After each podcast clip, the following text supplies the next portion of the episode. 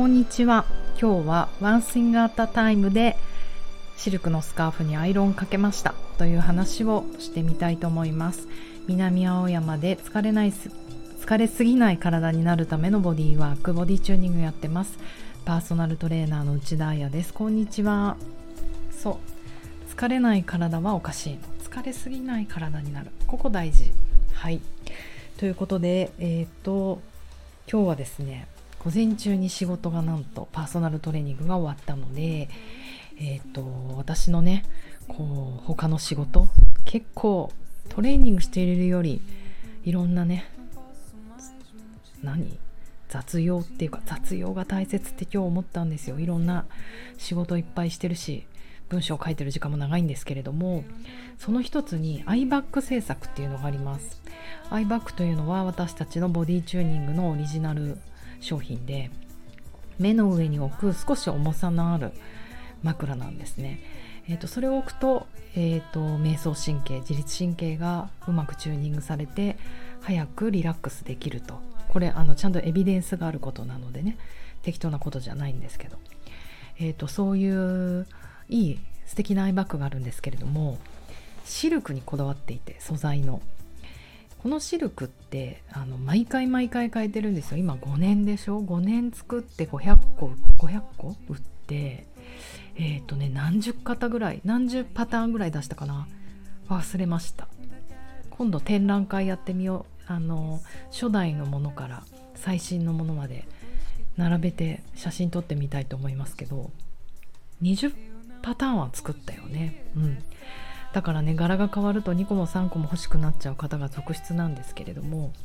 えっ、ー、とそのねシルクをこの間仕入れてきたんですよ。えっ、ー、とねちょっとリバイバルなんですよね。かつて出したものでうんとね女優レッドという名前を付けてました。本当にね女優っぽいんだもん。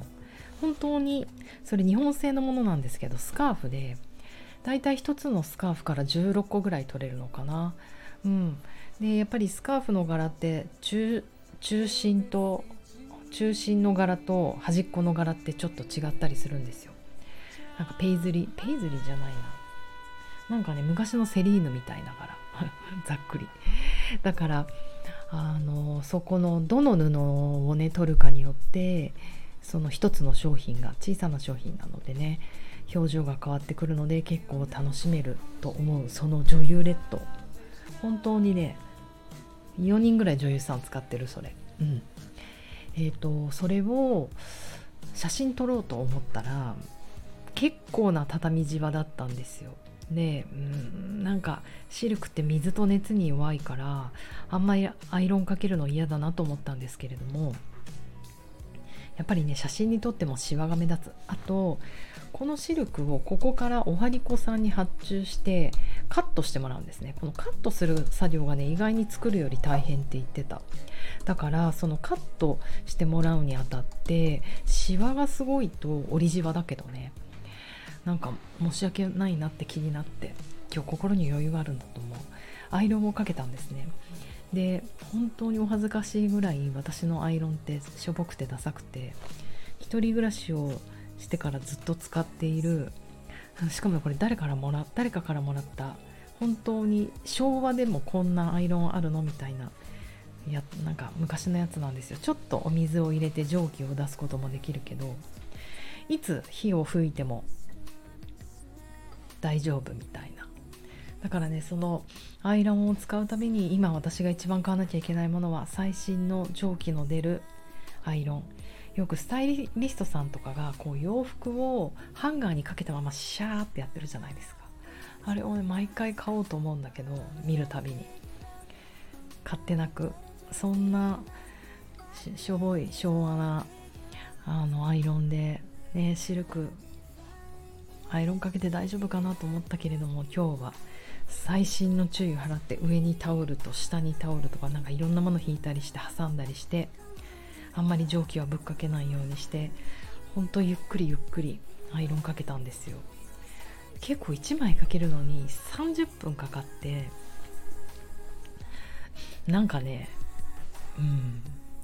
意外に楽しかったんですよこの作業が。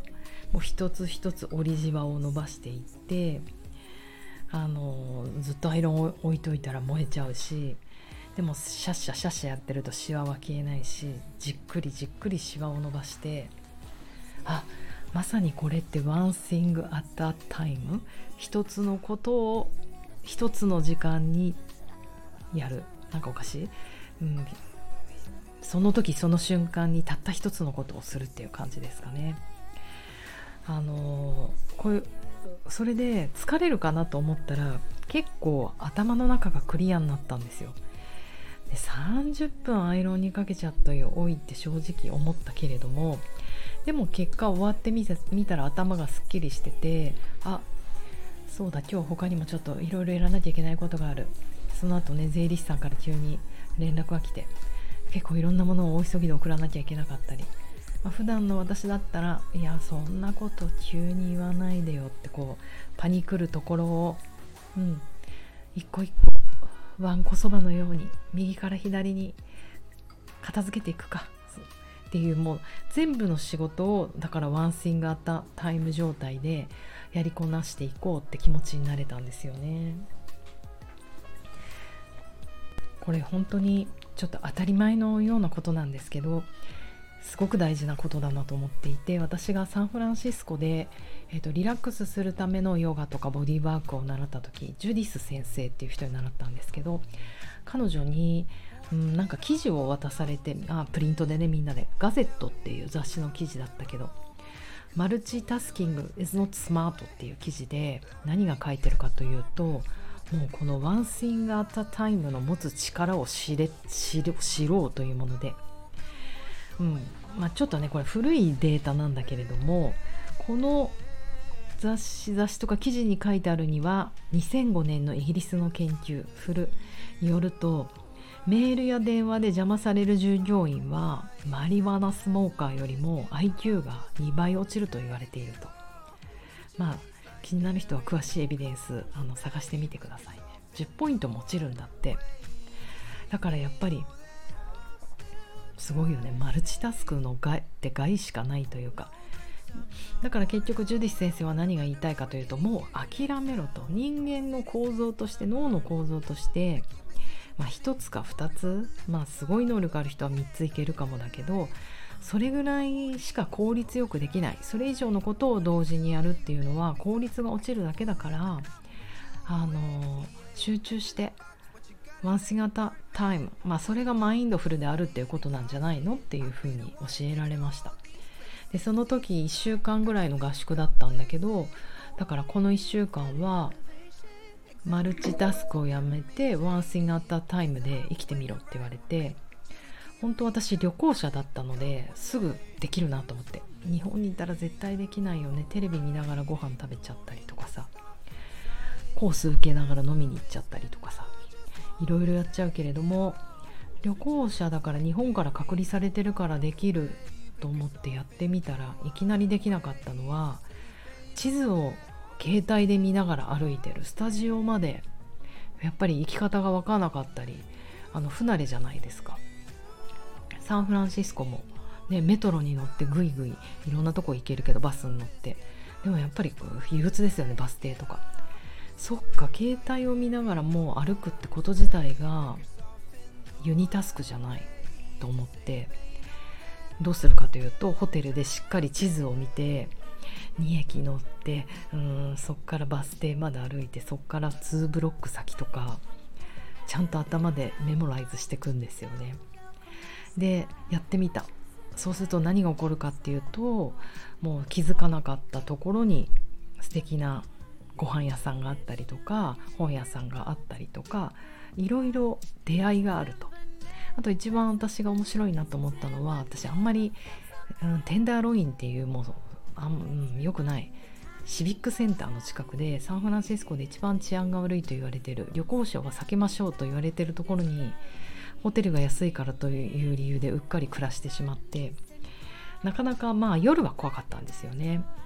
でもあのデリが近くにあって移民の方たちが営業してるデリで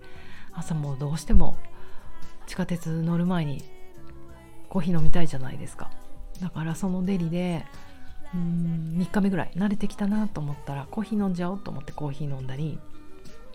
した時にその時もこの「One Thing at a Time」の宿題が出てたんですね。だから朝も地図も持たず教科書も読まない教科書も持たずご飯食べる時にもうね旅行してる時はずっと本読んでるんだけど本も読まずご飯を食べることだけに集中するってするとめちゃめちゃお店の人と目が合うんですよそりゃそうですよねこんな顔をクイッと上げてご飯を食べてる人とかいないからそうするとお店の人が話しかけてきて「何してるの?」っていうこう私すごいブランケットとかヨガマットとか持ってかなきゃいけなかったから担いでたので。まあサンフランシスコってちょっとあの不老者の方がいっぱいいるんですけどその方たち並みに荷物を持ってぐいぐい歩いてたから移民のねお店の店員さんが聞いてくれて話してみたら顔怖かったけど話してみたら優しくってそっかそんなこと頑張ってるんだとか言ってなんかコーヒーついでくれたりとかしてあいい出会いだなって思いました。それが私の今まで経験した中の一番のワンシンアタータイムの魔力かな。というように皆さんもぜひ家事でもいいです。複雑なことじゃなくていいと思う。もう心を込めて一つ歯を磨くとかでもいいと思います。何かやってみると何か発見があるかもしれませんよというお話でした。では皆様木曜日の良い夜をお過ごしくださいまた明日 Always saying something, keep it on a hundred. Always saying something, it's a lot.